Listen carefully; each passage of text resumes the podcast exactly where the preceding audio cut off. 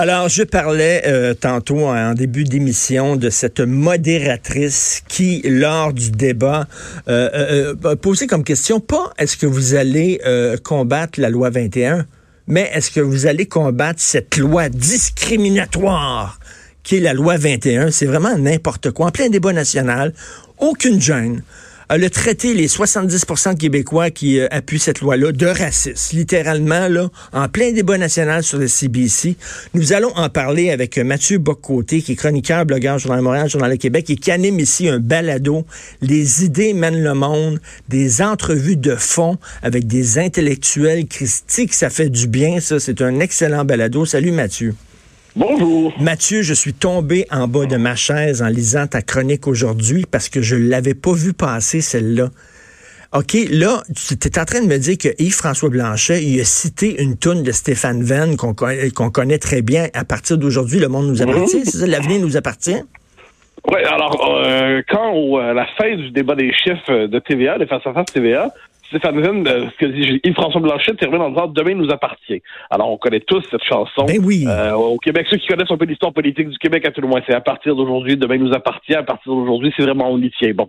Et euh, donc, ceux qui comprennent les références, c'est l'histoire, c'est la chanson qui a accompagné la victoire du Parti québécois en 1976. Oui. Ceux qui connaissent l'histoire du Québec ont compris le clin d'œil.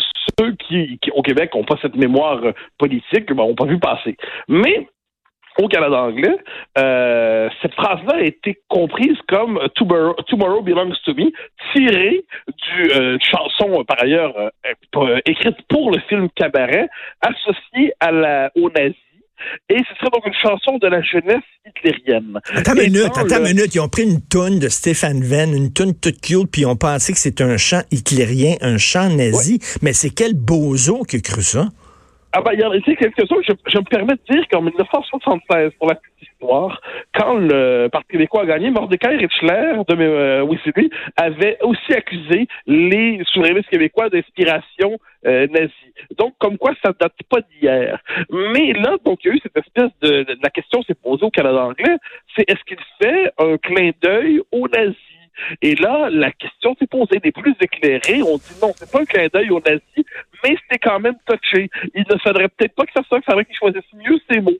Donc, pour euh, excuser leur ignorance, c'est-à-dire le fait qu'ils connaissent l'histoire du Québec, qu'ils plaquent sur l'histoire du Québec une histoire du cinéma américain, et qu'à partir de cette histoire du cinéma, plus largement du cinéma anglo-saxon, à partir de là, ils décident de dire ah, ah donc ce que vous faites, c'est un clin d'œil en fait hitlérien dissimulé derrière une non, parole. Non, mais c'est non, mais c'est fou furieux. Premièrement, c'est même pas un chant hitlérien, comme tu dis, c'est un, une chanson qui a été écrite euh, par pour une comédie musicale de Broadway qui euh, vraiment c'est n'importe quoi. Mais Mathieu, Mathieu, il y, a un terme en anglais qui s'appelle fair game.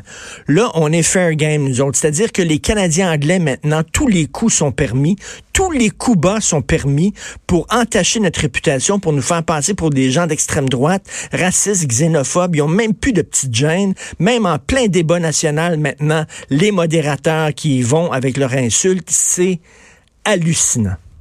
Alors, euh, cela dit, là, où je ne, je dirais, c'est moi, je suis pas surpris en soi, parce que c'est l'histoire du, du rapport du, Canada anglais par rapport au Québec. C'est-à-dire, dès que les Québécois se rappellent qu'ils sont une nation, ils sont accusés ou soupçonnés de suprémacisme ethnique, dès qu'ils pensent leur avenir autrement que dans les catégories prescrites par le régime fédéral, on les soupçonne d'avoir une tentation autoritaire et ethnique et ainsi de suite.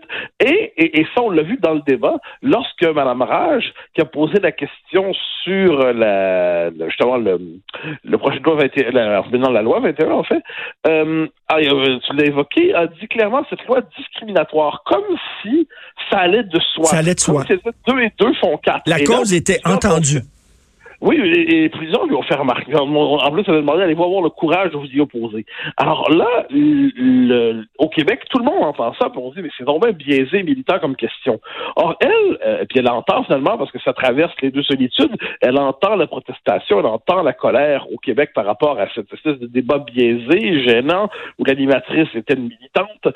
Et là, sa réponse, c'est, elle, elle assume pas, en fait, c'est paradoxal, elle, elle assume parfaitement son propos, en disant mais il n'y a rien de biaisé, de militant, d'idéologique dans mon propos. Euh, si vous voyez pas que c'est discriminatoire, c'est que vous êtes incapable de voir que deux et deux font quatre, disons ça comme ça.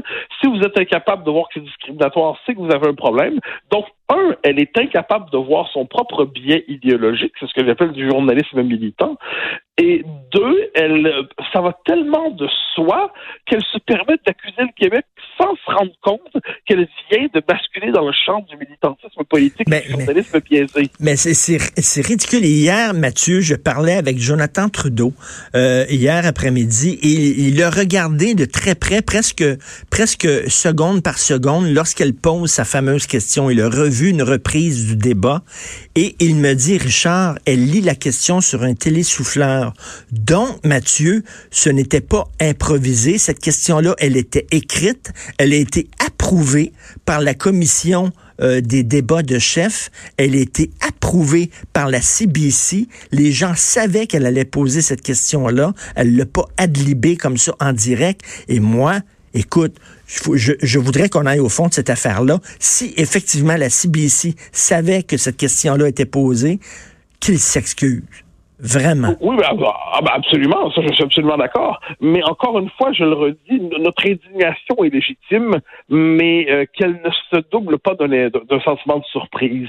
Parce que, et ça, les Québécois, ça c'est bizarre. Moi, j'appelle ça l'indépendance psychologique. Donc, on n'a pas fait l'indépendance du Québec, mais on fait comme si on vivait dans notre propre pays à nous, dans notre propre univers mental. Puis le Canada anglais, on fait comme si ça nous était absolument étranger. Euh, ce n'est sur le plan identitaire, mais sur le plan politique, qu'est-ce qu'on a vu dans ce débat? A, on a eu un rappel à l'ordre, en fait. C'est-à-dire la situation, comme je dire, néocoloniale du Québec dans le Canada. On a vu des chefs de parti du Canada anglais discuter ensemble du sort qu'ils devaient réserver au Québec. On les a vus nous traiter de haut comme l'enfant turbulent au mieux toxique au pire de la Confédération. On a vu des chefs de parti du Canada anglais se demander de quelle manière nous mater. On les a vus se gronder entre eux pour savoir si c'était suffisamment sévère avec l'enfant l'enfant turbulent, avec l'enfant trouble de la Confédération. Et, on a, et nous étions témoins de tout cela en disant, mais c'est quoi cette farce? Et François Blanchet, dans les circonstances, a assez bien réagi en disant, mais un instant, on n'a pas besoin de votre permission pour exister. Mais lorsqu'il dit ça, c'est presque une phrase scandaleuse pour le Canada anglais que tout le reste, parce que ça rappelle notre prétention à être non pas une province sur dix, mais un peuple sur deux. Mais c'est ça. Non, non, mais pour eux autres, on est une ethnie parmi tant d'autres, parmi les centaines d'ethnies qui, euh, qui, qui, font le Canada. Et, euh, et, et, écoute, et notre vision du vivre ensemble, elle est incompatible avec la vision du vivre ensemble du Canada. C'est comme si on tentait de faire entrer un, cercle dans un carré. Et je le dis, euh, Mathieu, on est des amis, tu me connais. Moi, j'étais un souverainiste endormi, j'étais un souverainiste presque mort. Ok, ils, ils, m'ont ils m'ont jeté dans les bras du bloc. Ils m'ont jeté dans les bras du bloc. Et là, là, je, je suis furieux. Je ne suis plus capable de ces attaques-là. C'est rendu un sport national de cracher sur les Québécois. Et ils sont en train de réveiller une bête qui était endormie, là. Ben, moi, j'en suis convaincu. moi, ça fait des années que je suis convaincu de ça. Et puis, euh, je me disais, le jour où les Québécois vont s'engager, parce qu'après le référendum, euh, il y a eu ce que j'appelle des années de politique gestionnaire. C'est-à-dire, euh, on avait quand même passé 40 ans de, comme peuple à débattre sur le mode de la haute intensité existentielle, pays, pas pays, société distincte. Là, on a eu besoin d'une décompression pendant 15-20 ans où on a parlé de la politique presque sur un mode municipal. Mais là, avec la question identitaire, moi, j'en suis convaincu depuis longtemps, il suffit suffit que les Québécois décident de se réaffirmer comme peuple. Donc, non, je dirais presque qu'on fait l'envers de la stratégie du, modèle Bourassa. On ne demande pas au Canada de nous reconnaître comme société distincte. On décide de s'affirmer comme société distincte. On sait ce qu'on a à faire, notre conception de l'intégration, notre conception du vivre ensemble, mm. notre conception de la nation, et on décide de le faire sans demander la permission à personne. Euh, et bien là, en plus, on ose utiliser la clause de l'obstant pour dire c'est pas votre gouvernement des juges avec la Cour suprême qui va décider. Et bien là, qu'est-ce qu'on voit? Le Canada a une crise de panique et ben se demande comment vous battez. Et moi, j'ai toujours été convaincu que le jour où on va aller au bout de la question identitaire, on va redécouvrir la question nationale. Eh ben, c'est ce qui se passe en ce moment. Exactement, parce qu'avec avec, François Legault, là, on relève les chaînes soudainement. On a une fierté nationaliste. Là. Et ça, là, ça fait, excuse-moi de, de l'expression, mais ça fait chier les Canadiens anglais. Et surtout, ça fait du bien aux Québécois. Ça fait du bien aux Québécois. Moi, je suis frappé, j'ai ça une forme de renaissance euh, nationaliste au Québec en ce moment c'est paradoxal. Il fallait peut-être que les Québécois se débarrassent d'un souverainisme perdant pour retrouver un nationalisme qui donne la fierté. Et paradoxalement, ce nationalisme qui donne le goût de la fierté pourrait nous amener à renouer avec l'idée d'indépendance. C'est très, c'est une espèce paradoxe, mais les souverainistes version PQ avaient échoué à répétition.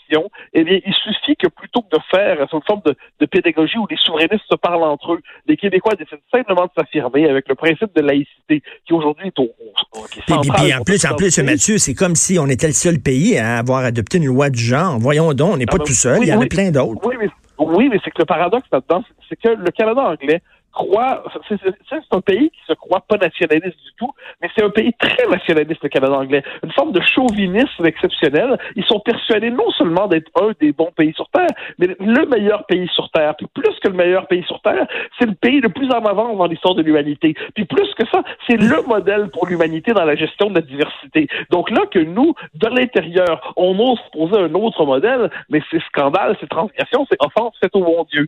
Et de ce point de vue, les Québécois n'acceptant pas d'être des Canadiens comme les autres, font une offense suprême au régime fédéral. Et là, ça donne ce que ça donne. moi, je crois que dans les années à venir, ça va s'intensifier. Ben, tu as, tout à fait raison. Faut pas lâcher, Mathieu, parce que moi, je suis cœuré de me faire insulter comme ça régulièrement. Et euh, vraiment, au débat, c'est la goutte qui a fait déborder le vase. Merci beaucoup, Mathieu Boccoté.